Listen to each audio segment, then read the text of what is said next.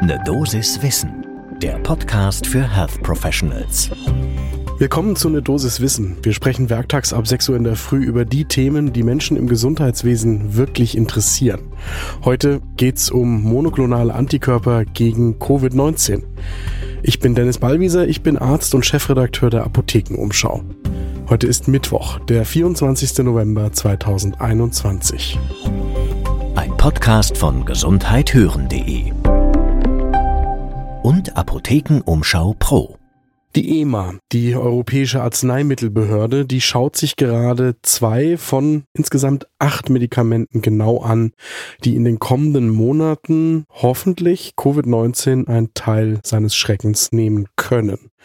Es geht um zwei monoklonale Antikörper, die im November erstmals zugelassen worden sind und mit diesen zwei Medikamenten, einmal Ronapreve von Regeneron Pharmaceuticals und Roche und zum anderen Rekirona vom südkoreanischen Celtrion Healthcare, da schicken sich zwei monoklonale Antikörper an, zumindest in der Frühphase der Covid-19-Erkrankung wirklich einen Unterschied machen zu können. Weltweit wird an mehreren hundert Wirkstoffen, darunter vielen antiviralen Wirkstoffen gegen Covid-19 geforscht. Man spricht von mehr als 600 Präparaten, die von unterschiedlichen pharmazeutischen Herstellern derzeit getestet werden sollen. Da sind natürlich einerseits solche darunter, die wir auch schon lange kennen und die jetzt auf ihre Wirksamkeit bei Covid-19 hin untersucht werden. Und dann gibt es aber, wie bei den monoklonalen Antikörper, solche, die wirklich speziell gegen SARS-CoV-2 designt worden sind. So ist das auch mit den beiden monoklonalen Antikörpern, um die es jetzt gerade geht. Also einmal Ronapreve. Das ist ein Cocktail von zwei monoklonalen Antikörpern, Casirivimab und Imdevimab, die für zwei Stellen des Spike-Proteins von SARS-CoV-2 designt worden sind. Das heißt, sie blocken die Kontaktstellen für die Rezeptoren auf der Membran der Atemwegszellen. Das heißt, SARS-CoV-2 kann nicht mehr andocken und damit die Zelle auch nicht mehr infizieren. Ronapreve wird dabei subkutan oder intravenös appliziert. In der Zulassungsstudie sind einmal 2400 Patientinnen und Patienten mit Covid-19 eingeschlossen worden, die zwar noch nicht sauerstoffpflichtig waren, aber aufgrund der Grunderkrankungen dafür ein erhöhtes Risiko mitgebracht haben für einen schweren Verlauf. Die haben dann 600 Milligramm der beiden Antikörper einmal täglich appliziert bekommen und das hat sich im Ergebnis positiv ausgewirkt. Von den Patienten, die Ronapreve bekommen haben, sind 0,9 Prozent, 11 von 1192, hospitalisiert worden oder im Behandlungszeitraum von 29 Tagen gestorben. In der Placebo-Gruppe waren es 3,4 Prozent. Also 3,4 Prozent versus 0,9 Prozent oder in absoluten Zahlen 11 von 1192 versus 40 von 1193. Der Unterschied ist also signifikant. Interessanterweise gibt's für Rona Breve sogar eine zweite Studie für die Vorbeugung, die Prävention. Noch einmal 1500 Menschen sind in die Studie eingeschlossen worden die haben in ihrem Haushalt engen Kontakt mit SARS-CoV-2 positiv getesteten Personen gehabt und haben jetzt entweder Ronapreve oder ein Placebo bekommen. In der Ronapreve-Gruppe haben sich in den folgenden 29 Tagen 11 von 753 mit SARS-CoV-2 infiziert in der Placebo-Gruppe 59 von 752, also nochmal 11 versus 59. Und auch bei den Symptomen, die dann gefolgt sind, bei denjenigen, die sich infiziert haben, in der Rona-Preve-Gruppe haben 29 Prozent Symptome bekommen, in der Placebo-Gruppe 42 Prozent.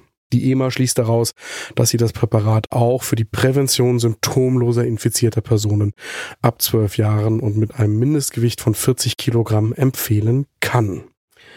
Schlussfolgerung für die Praxis ist aber auch, das heißt, Ronapreve muss früh nach der Infektion, maximal sieben Tage nach Symptombeginn gegeben werden, weil wenn das auf das Spike-Protein für die Infektion der Zellen zielt, dann gibt es Sinn, dass es wirklich früh in der Infektionsphase einen Unterschied machen kann und später im Verlauf dann nicht mehr die Wirkung entwickeln kann, die in der Frühphase gegeben ist.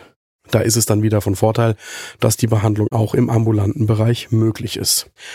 Ein Blick auf Rekirona, dahinter verbirgt sich der monoklonale Antikörper Rectanvimab.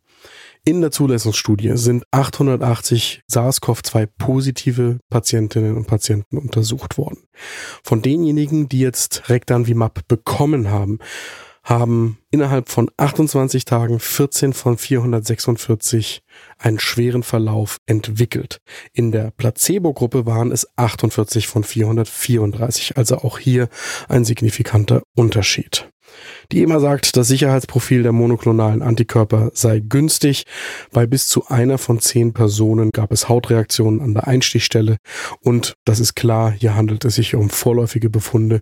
Sehr seltene Nebenwirkungen würden erst bei einer deutlich breiteren Verwendung der monoklonalen Antikörper wirklich entdeckt werden können.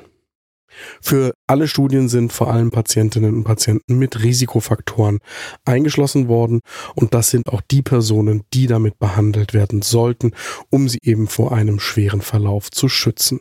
Spannend ist, was das Cochrane Institut dazu sagt.